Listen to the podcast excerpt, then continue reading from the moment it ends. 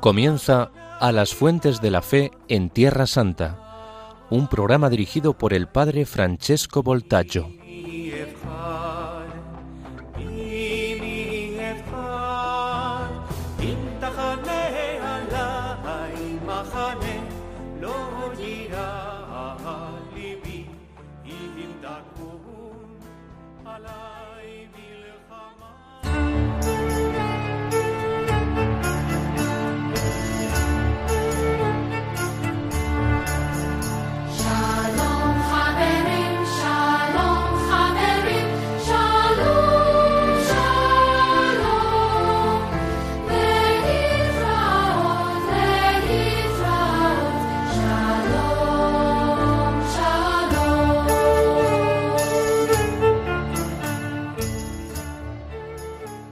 Queridos amigos de Radio María, en el misterio de la Navidad eh, contemplamos eh, ante de todo a un Dios desarmado, que viene sin armas y no pretende conquistar nada, sino nuestros corazones.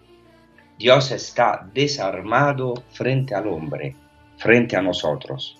Es algo de impresionante, pero que en el mismo tiemp- tiempo nos puede también escandalizar.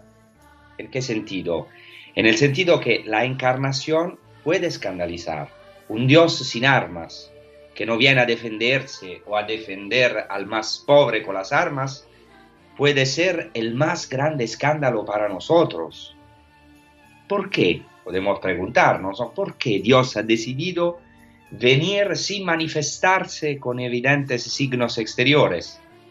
Claro que Jesucristo se manifestó con signos y prodigios, sin duda, pero ¿por qué el Mesías ha venido sin hacerse reconocer de forma más llamativa? Sin duda, ¿no?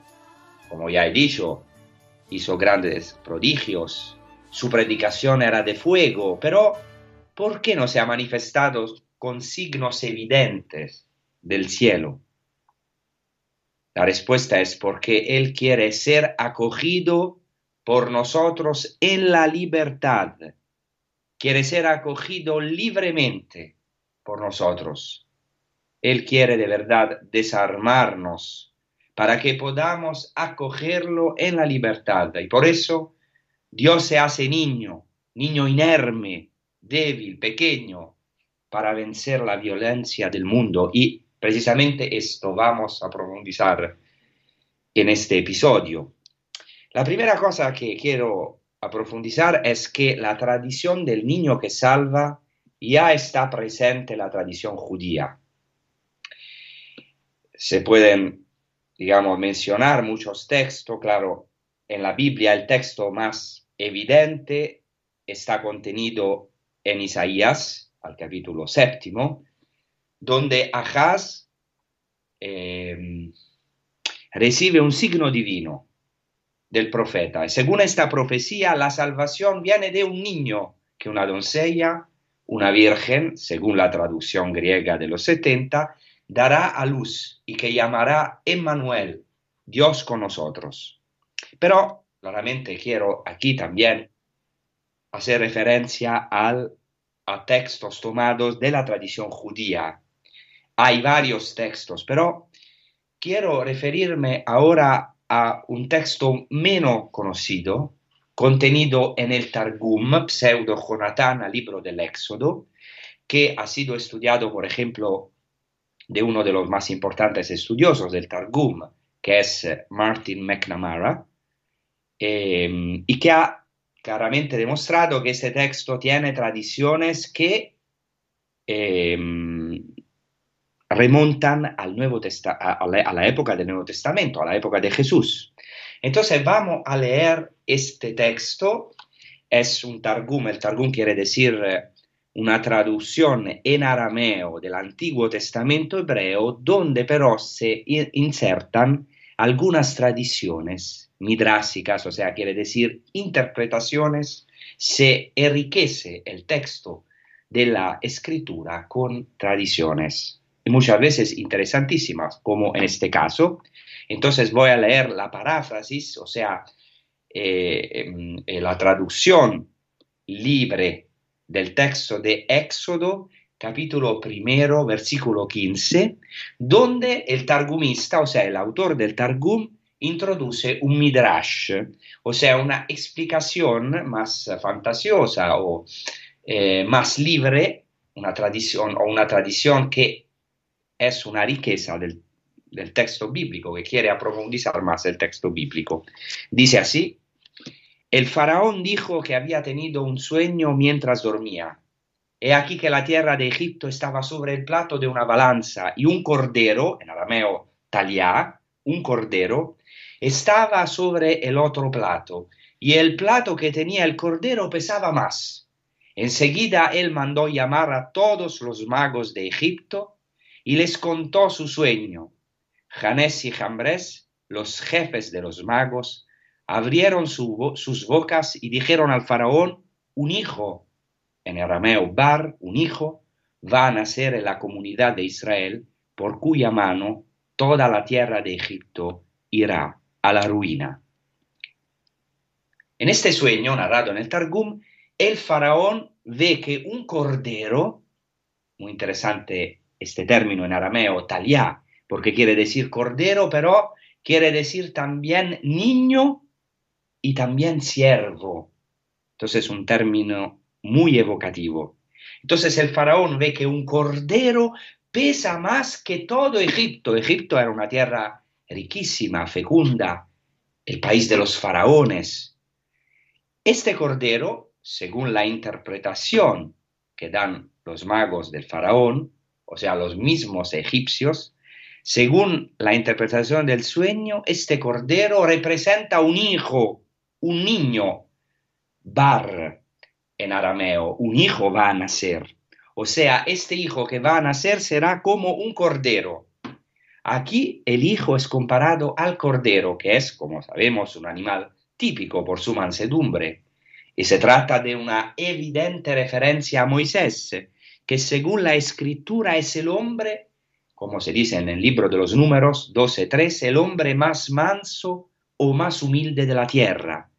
Es algo de impresionante esto. O sea, ya en el Antiguo Testamento está profetizado que un niño va a salvar Israel, está prefigurado mejor que un niño va a salvar Israel porque es gracias a este niño Moisés que es salvado por en las aguas del Nilo, todos sabemos, el relato bíblico lo conocemos, es gracias a un niño que la salvación llega a Israel.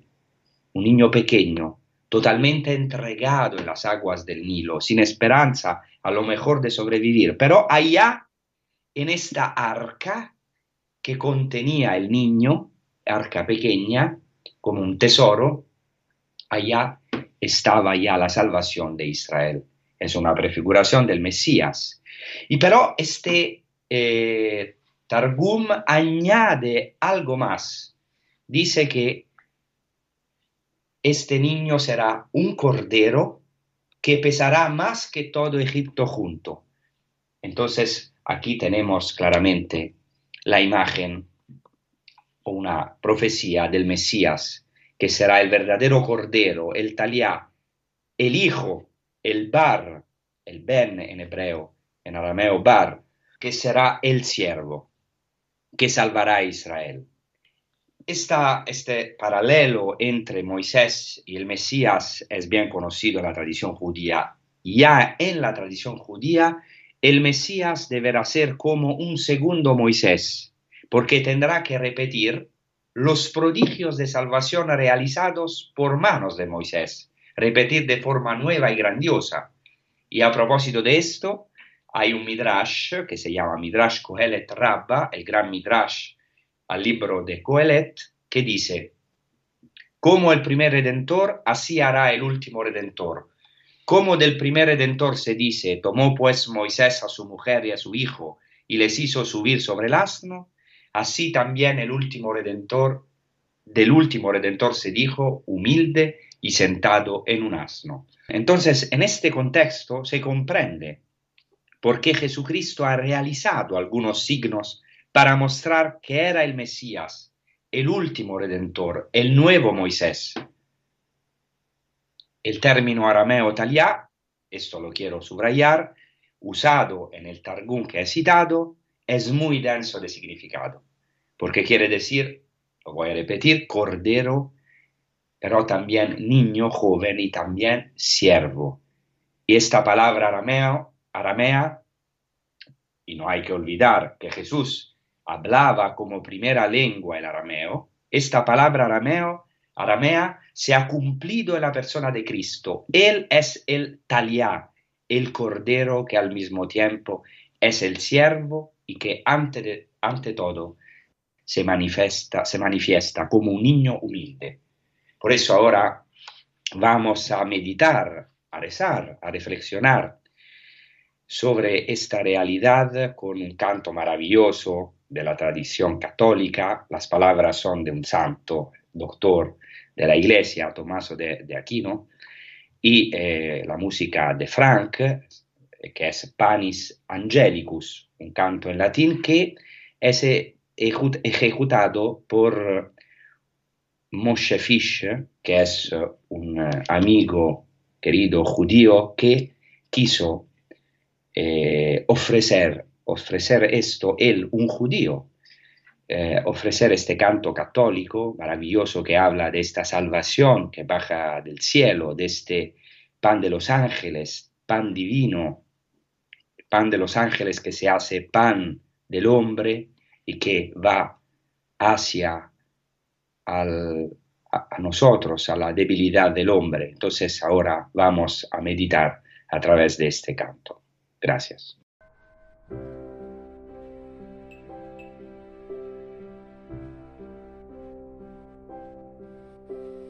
Panis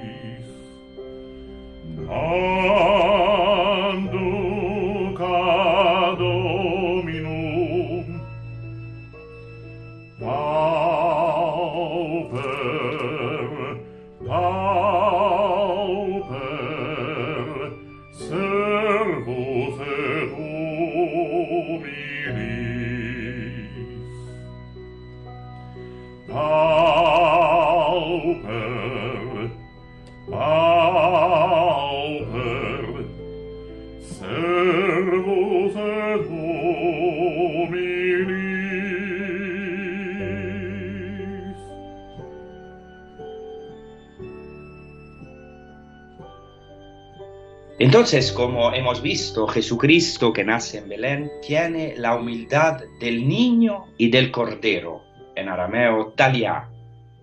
Es muy interesante que talia en hebreo quiere decir el rocío del Señor. Jesucristo fue este niño, este cordero humilde, pero también este rocío que ha bajado del cielo. Desde el principio de su vida hasta el final, Jesucristo ha sido este niño, este cordero, un Mesías desarmado. En la Navidad contemplamos a Dios que viene a nosotros desarmado en su encarnación, como siempre será, en su vida y en su muerte. Entonces, en la Navidad, eso es muy importante, ya está presente in nuce, como se dice en latín, todo el misterio pascual de Cristo. Y por eso el niño Jesús es envuelto en vendas, porque estas vendas prefiguran su muerte por nosotros. La iconografía bizantina remarca todavía más este hecho cuando representa a Jesús que nace no en una cuna llena de paja, sino en una especie de sepulcro. Este niño se hace pequeño, desarmado, rechazado, y en esta humildad está ya prefigurada la cruz de Cristo y también su sepultura. Y en la aparición de la estrella, en la alegría de los pastores y de los magos, se prefigura su resurrección y su glorificación. Claramente, también al final de su vida Jesús se presenta como Mesías desarmado. Por ejemplo, cuando se encuentra en el huerto de Getsemaní, en el momento en que Judas viene a prenderlo con un numeroso grupo de soldados, con espadas y bastones, y en este momento uno de los discípulos de Jesús desenvaina la espada. Según el Evangelio de Juan, este discípulo es nada menos que Simón Pedro. Jesucristo se dirige a Simón Pedro y a cada uno de nosotros hoy con estas palabras importantísimas. Nos dice así, vuelve tu espada a su sitio, porque todos los que empuñen espada, a espada morirán. ¿O piensas que no puedo yo rogar a mi Padre que pondría al punto que pondría al punto a mi disposición más de doce legiones de ángeles? Mateo 26. Aquí vemos la impotencia, podemos decir, de Cristo. Él, el poderoso, el omnipotente, se hace impotente. Pero, sin embargo, esta impotencia, lejos de ser pasiva, es al contrario libre y consciente. Y por eso en la Eucaristía nosotros, eh, sacerdote, dice, eh, empieza las palabras de consagración así, el cual, Jesucristo, cuando iba a ser entregado a su, entregado a su pasión voluntariamente aceptada. Jesucristo, que es el potente por antonomasia, el Dios fuerte, decide sin embargo, no defenderse, permanecer en la impotencia. Podemos decir en una palabra, rendirse, lo que es prácticamente imposible para nosotros en nuestras fuerzas, por eso necesitamos la gracia, para rendirnos a la historia, a la cruz, al otro, a Dios mismo. Entonces, es como si Jesucristo mismo hoy gritase a cada uno de nosotros, a mí que lo necesito, mete la espada en la vaina, mete la espada en la vaina. Y nosotros todos tenemos tantas armas con las que nos defendemos de los otros. Tenemos nuestras armaduras, nuestras barreras, y también muchas veces algo de instintivo, nuestros mecanismos de defensas. Nosotros somos así, todos. Es, es, es uh, instintivo para el hombre defenderse y, poner muchas veces, muchas veces armaduras, porque a lo mejor hemos sido heridos, hemos sido víctimas de injusticia. Entonces no es solamente algo de moralístico, es normal poner, nos ponemos una armadura, una defensa. Pero también es verdad que muchas veces no solamente tenemos normales mecanismos de defensa o heridas, ¿no? O armaduras, pero muchas veces tenemos también tantas espadas con las que pasamos al contraataque. A lo mejor no, no una espada material, pero tenemos la lengua, que es una espada, como dice la, la Sagrada Escritura. El pensamiento, podemos matar a, lo, a los otros. El corazón. Tenemos la palabra, pero también muchas veces el silencio. El silencio, que es algo o puede ser algo de muy santo, o de las cosas más santas que hay, pero puede también ser una espada que mata a los otros. Nosotros lo hemos experimentado en nosotros y en los, en los demás. Son, todas esas cosas pueden ser espadas afiladísimas para los otros, especialmente cuando nos sentimos atacados o sufrimos una violencia. Jesucristo ha sido la primera víctima de la feroz violencia humana, Por eso Él puede decirnos con autoridad, puede decir a Pedro y a cada uno de nosotros, mete la espada en la funda. Y según el Evangelio de Juan, Jesucristo añade, la copa que me ha dado el Padre, no la voy a beber. Como diciendo, no he venido para eso. No he venido precisamente para mostrar, mediante mi entrega gratuita y mi extender los brazos sobre la cruz, la misericordia abismal de Dios. Por eso ahora vamos a escuchar un canto maravilloso para meditar estas humildes palabras que he intentado transmitir. Un canto tomado, retomado por, la, eh, por San Pablo, que dice, ¿quién nos separará del amor de Cristo? Es un canto de Frisina ejecutado por el coro Aguilar. Gracias.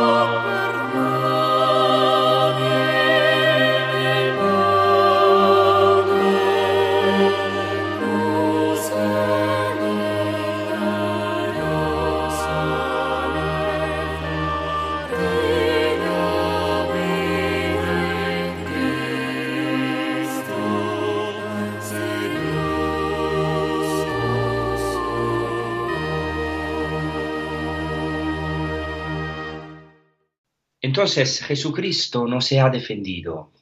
Claro, Él anunció la verdad. Muchas veces tuvo que denunciar, también proféticamente, o sea, en el sentido decir la verdad, pero en el final, al final Él se ha rendido, se ha rendido. Esto es algo de impresionante eh, para, para, para todos, también para mí mismo.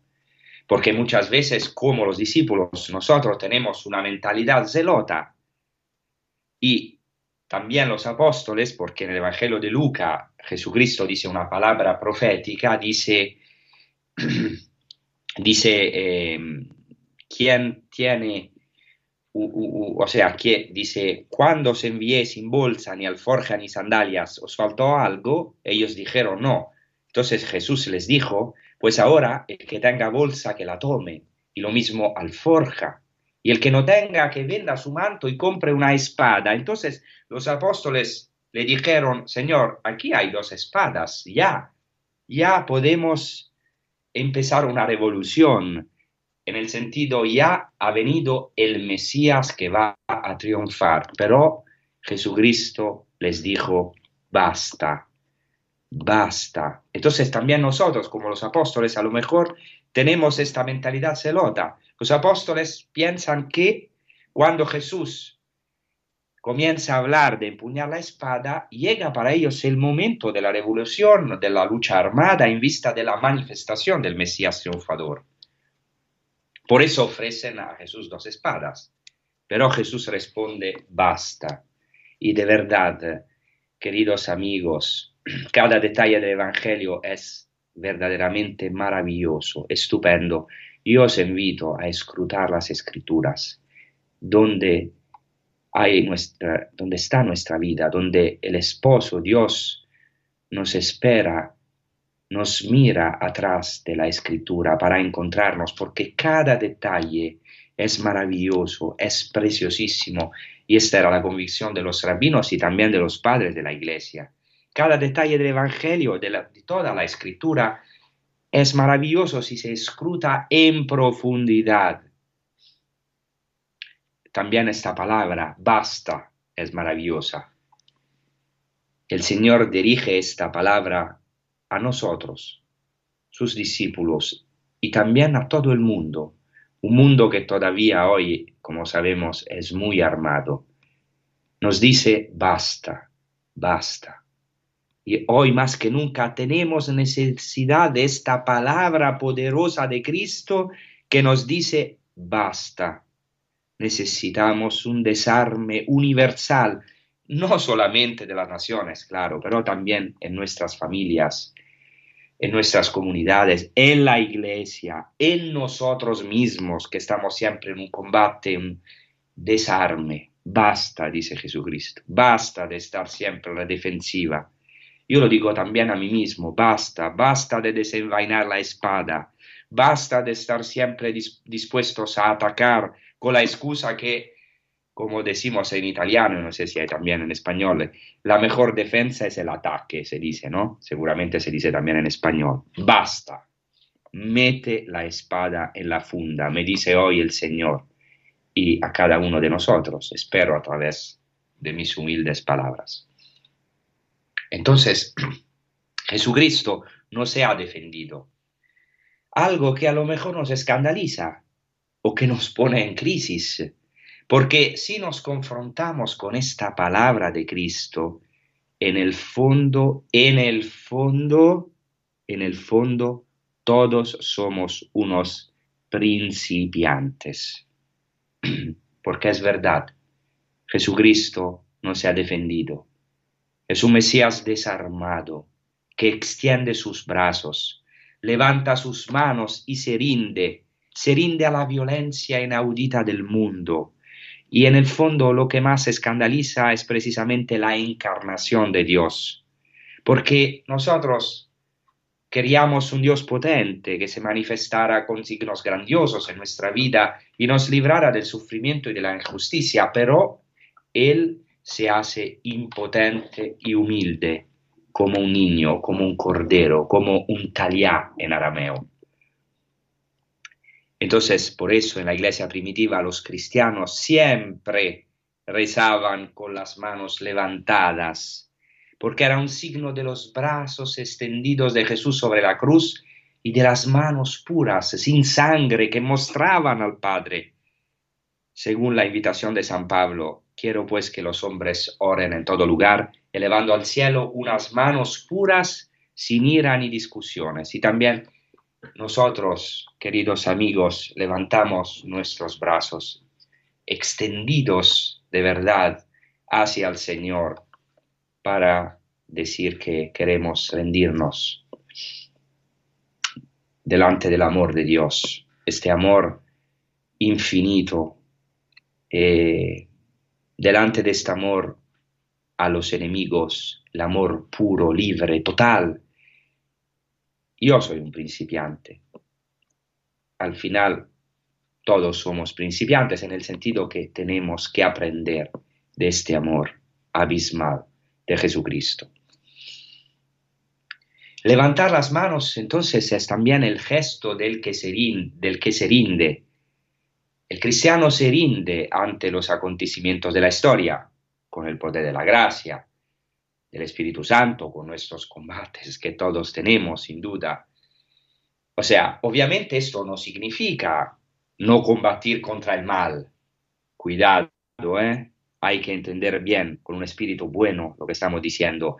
Eso no significa no combatir contra el mal o no anunciar la verdad. Como ha hecho Jesucristo, también nosotros, los cristianos, estamos llamados a denunciar las injusticias con fuerza muchas veces, a anunciar la verdad sin compromisos.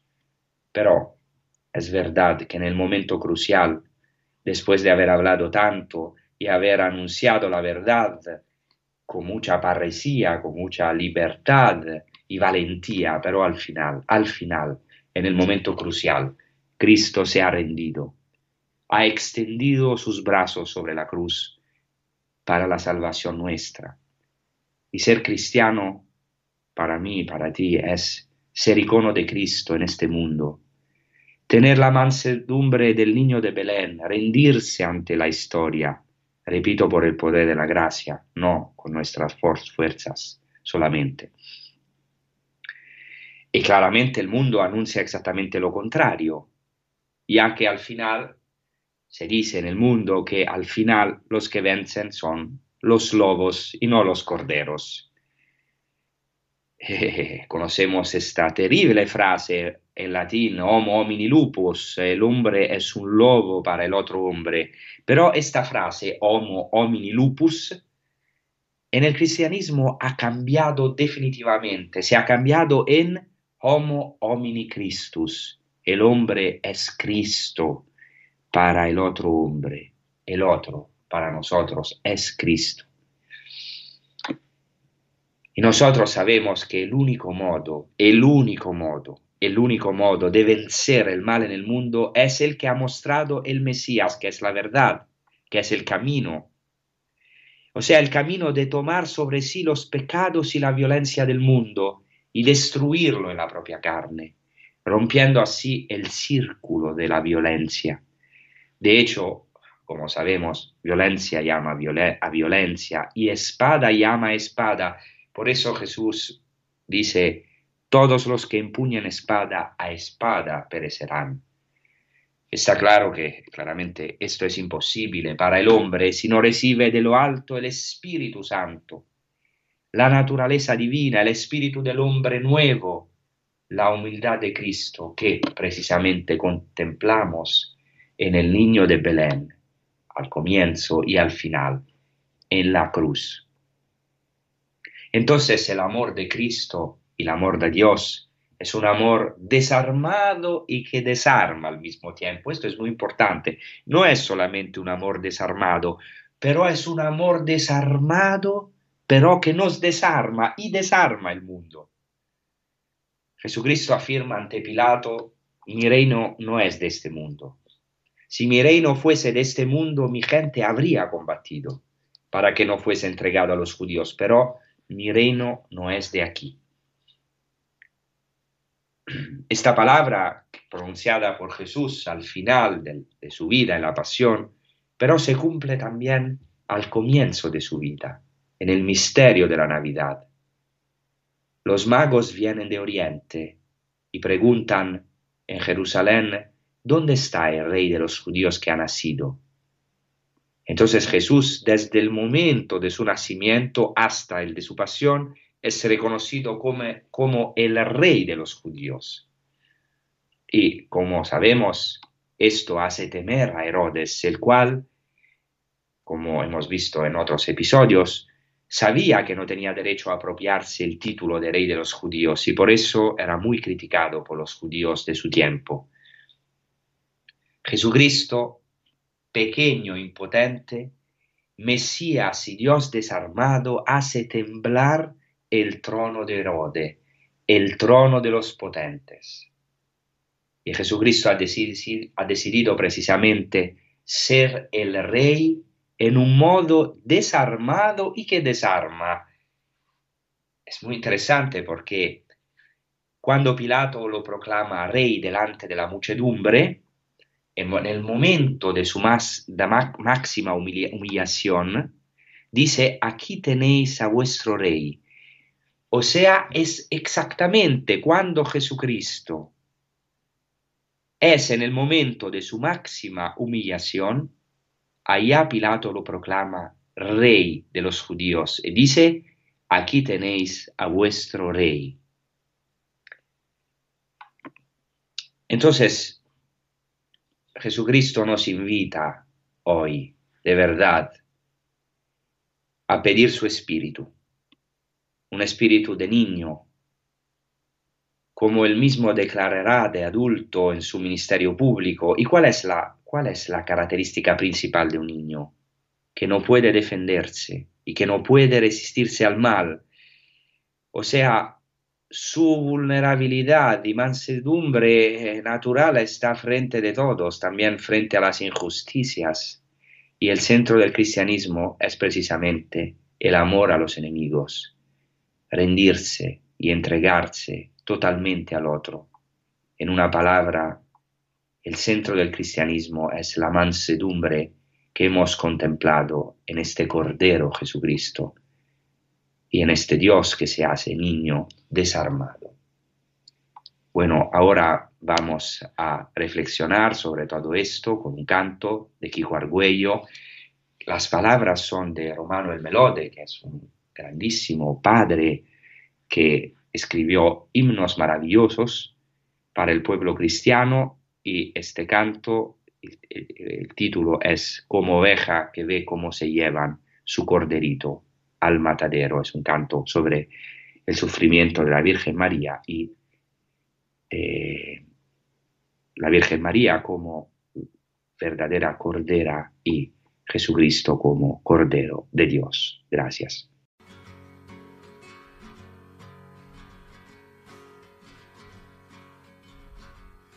como oveja que ve cómo se llevan su corderito al matadero.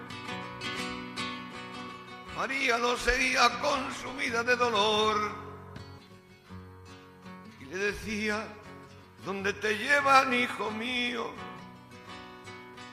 ¿Cómo se acaba tan pronto el curso de tu vida? Háblame, no pases, te ruego, sin hablarme. Hijo mío, hijo mío y Dios mío.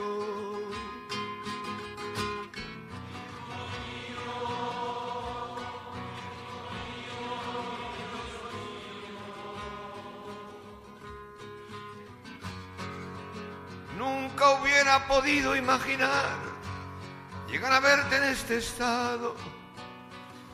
Nunca hubiera creído que llegarían a tal punto de odio y de furor, apresándote contra toda justicia. Quisiera comprender, ay de mí.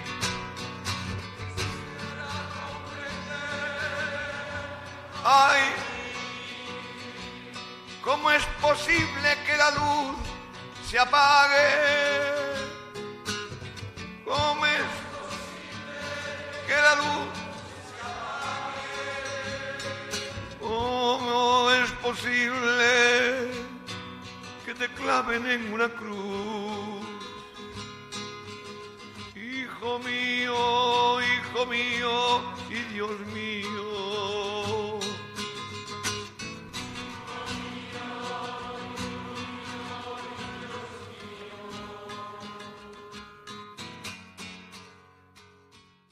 Ahora quiero profundizar todo lo que hemos dicho, o algunas cosas de lo que he dicho en la primera parte del episodio, y tomar dos ejemplos. Tomado el primero de los cristianos, de los mártires, un mártir moderno. Se trata de Pierre Claverie, obispo de Orán en Argelia, de la orden de los dominicos, que fue martirizado en el 96, 1996.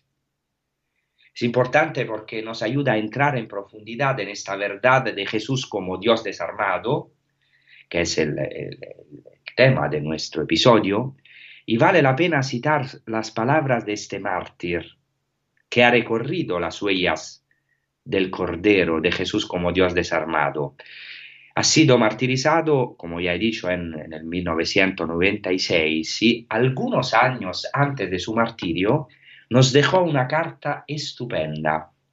Y precisamente habla de lo que hemos hablado antes de la pausa, de las características peculiares del reino de Dios de Jesucristo. Y voy a citar, es tomado por sus cartas desde Argelia, dice así, este reino no se parece a ninguno de los reinos de este mundo, sin fronteras, sin ejércitos y sin Estado. Jesús rechaza establecer una relación de fuerza con el César e impide a sus discípulos lanzarse a la conquista del poder, como hubiera querido hacer Judas el Celota, Pedro, Santiago y Juan. En esto consiste una de las diferencias esenciales entre Jesús y Mahoma. Eh, voy a decir aquí en paréntesis que estos hombres que han vivido en, eh, en tierras, de, tierras de, Islam, pero fueron muy cercanos a los musulmanes y los apreciaban también. Y han intentado años y años, eh, y también con muchos frutos de diálogo, fueron también acogidos bien, aunque después muchas cosas pasaron y fueron martirizados, pero tienen, valoriza mucho a- a- los musulmanes, donde el Señor les llamaba también a ser una luz, a, establecer relaciones de amor, de diálogo. Entonces, sigue así también Pierre Claverie, mártir en Argelia, este rey insignificante no ha sido el más fuerte. Los reyes de la tierra lo han aplastado.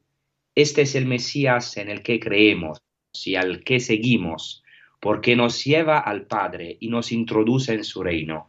Se presenta en Belén como el niño desarmado y que desarma de una familia normal. Impresionante este mártir. Dice exactamente esta frase maravillosa. Estos monjes que estaban en un monasterio eh, han reflexionado, meditado muchas veces esta palabra y después la, vivida él con sus compañeros. Un niño desarmado, Cristo que desarma. Entonces, eh, aquí vemos de verdad cómo Jesucristo fue este cordero y cómo esta palabra no es imposible para nosotros. Es una palabra esencial, la mansedumbre de, la mansedumbre de Cristo. Y también eh, quiero ahora eh, dar otro ejemplo, ahora retomado por la tradición judía, porque es importante conocer bien las raíces de nuestros hermanos judíos, también del Antiguo Testamento, pero también de la tradición judía. También, según la tradición judía, Dios eh, no es un Dios impasible, en el sentido que es indiferente hacia nuestros sufrimientos, no. Los rabinos, siguiendo eh, las escrituras o meditando las escrituras, escrutándolas, han señalado cómo Dios mismo, para decir así, comparte los sufrimientos del pueblo elegido. Moisés se encuentra con Dios en una zarza de espinas que arde pero no se consume. Y allá Dios, desde esta zarza de espinas, zarza ardiente pero de espinas, Dios entrega a Moisés su inefable nombre. Entonces el Midrash dice que el santo, bendito sea Dios, dijo a Moisés, ¿no sientes que me duele como le duele a Israel? Mira, desde el lugar te hablo, dice a Moisés, desde las espinas. Si se puede decir así, comparto el dolor de Israel. Así dice el Midrash, texto maravilloso. Así el Señor desciende a, a las espinas del pueblo sufriente y oprimido, a nuestras espinas, entra en el desierto y se hace peregrino con Israel. Sin dejar de ser absolutamente trascendente, Dios desciende en cierto modo al mundo ya en el Antiguo Testamento. Y los cristianos claramente ven aquí, en esta zarza ardiente, pero de espinas, de espinas pero ardiente, una prefiguración de la encarnación y de la pasión que se realiza plenamente en Cristo, el Dios hombre que será en la cruz, que es la verdadera zarza ardiente, la zarza de espinas, y Jesucristo será coronado de espinas. Es muy interesante, quiero ahora mencionar un texto del filósofo judío Levinas que eh, es dedicado al tema de la oración. Es un poquito difícil, pero voy a mencionarlo. Dice así, en la medida en que el sufrimiento de cada yo es ya el sufrimiento de Dios que sufre por este sufrimiento mío, el yo que sufre puede rezar. Reza por el sufrimiento de Dios que sufre en mi sufrimiento humano. Y ante este sufrimiento de Dios que supera el sufrimiento del hombre, hacia el que el hombre se eleva en su oración, su propio sufrimiento se suaviza. El hombre ya no siente su propio sufrimiento en comparación con la tortura que supera el suyo en el sufrimiento de Dios. Impresionante, ese es un, un gra- grandísimo filósofo judío, Emanuel Levinas, pero era judío, no era cristiano. Y ya habla sufrimiento, claramente es una imagen, ¿no? Pero en el sentido que Dios nos ama, nos quiere hasta el punto que comparte, para decir así, nuestros sufrimientos, no es indiferente hacia nuestros sufrimientos. Entonces aquí tenemos un filósofo judío que señala que Dios en la oración del hombre que sufre padece el sufrimiento del hombre, es un Dios solidario. Mientras el hombre que sufre dirige su oración, Dios sufre junto a ese hombre que sufre. Una de las voces más importantes del judaísmo ortodoxo moderno es un rabino que yo he tenido la gracia de conocer que se llama Itz Greenberg. Y aquí quiero terminar esta, este episodio con sus palabras, porque él ha tenido una crisis, ha eh, buscado en su vida una respuesta tanto existencial como filosófica y religiosa al problema de la Shoah, del holocausto, esta tragedia del pueblo judío, del exterminio del pueblo judío. Y esto precisamente le abrió al diálogo judeo-cristiano. Quiero aquí ahora solamente mencionar sus palabras al final.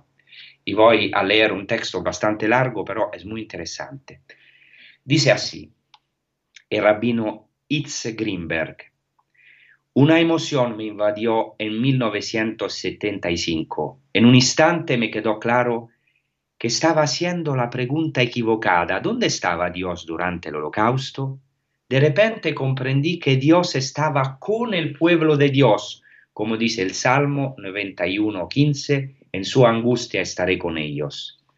Está, estaba Dios con el pueblo de Dios mientras sus hijos eran torturados, degradados, humillados, masacrados. ¿Y dónde más quería Dios estar cuando los amados de Dios estaban siendo perseguidos y destruidos? La conclusión se centró en el hecho de que Dios había sufrido en la Shoah, pero de un dolor que había sido tan infinito como solo una conciencia infinita podía experimentar. Entonces rompí a llorar. Un impulso de piedad por Dios comenzó a fluir a través de mí. Un sentimiento de compasión, un deseo de sanar lo divino, rompió el muro de ira y protesta acumulada que había surgido entre nosotros, porque tenía sus heridas. A medida que reflexionaba más y más sobre esta experiencia, llegué a ver que había una comprensión antigua y tradicional que ofrecía una alternativa a la afirmación clásica que heredamos de que el holocausto fue infligido por Dios como castigo por los pecados de los judíos. ¿Qué pecado podría justificar una imposición tan horrible? ¿Qué clase de Dios podría decretar que niños inocentes sean quemados vivos para purgar la mala conducta? También me di cuenta de que la conexión con el sufrimiento de Dios ofrecía una alternativa seria a la conclusión de que Dios estaba muerto o era indiferente al sufrimiento humano. Una vez que mi pensamiento se movió en esta dirección, encontré muchas fuentes, cuidado, en la tradición judía que habían explorado el sufrimiento de Dios junto al pueblo de la alianza en medio de la catástrofe histórica. El tiempo la verdadera pregunta central vino a la mente, ¿por qué Dios asumió tal impotencia en la historia? Llegué a interpretar esta autolimitación divina como una estrategia para llamar a los seres humanos a una mayor asociación y responsabilidad. Esta idea allanó el camino para entender el tormento de Israel como el del siervo doliente, una representación mucho más aceptable de la victimización judía.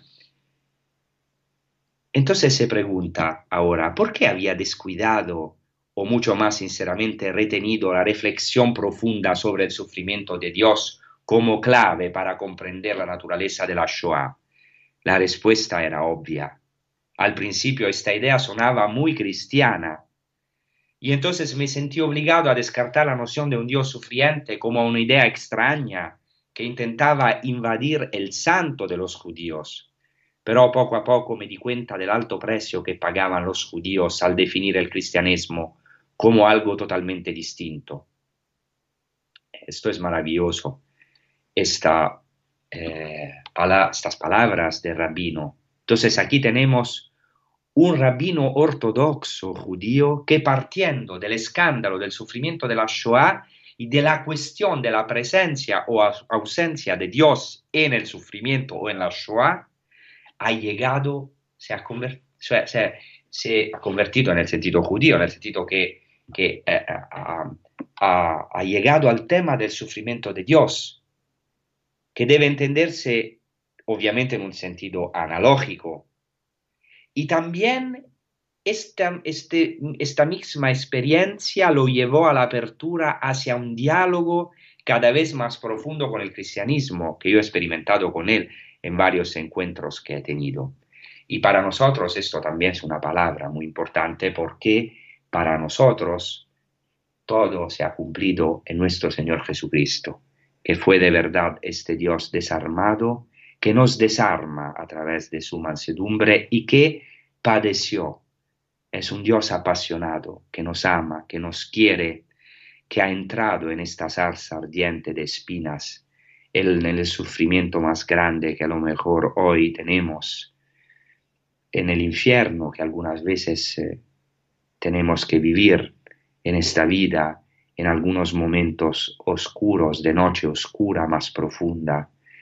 Dios está allá. Muchas veces no tenemos ojos o es muy difícil para mí, para todos nosotros, pero allá está Dios allá baja Dios, allá ha bajado hasta eh, nuestro eh, infierno, en el sentido que el Señor ha bajado hasta el abismo del hombre, como dice el Salmo, un abismo llama al abismo, el abismo de la misericordia de Dios ha buscado este abismo del corazón del hombre, este abismo también del sufrimiento, que a lo mejor varios de nosotros, o muchos, o casi todos, o todos, estamos experimentando o hemos experimentado. Entonces, hoy alegrámonos de este amor infinito y dejámonos de verdad desarmar de este amor de Dios para de verdad eh, ser testigos en el mundo de este amor que el mundo no conoce. Muchas gracias. Eh, os deseo una buena continuación con los programas de Radio María.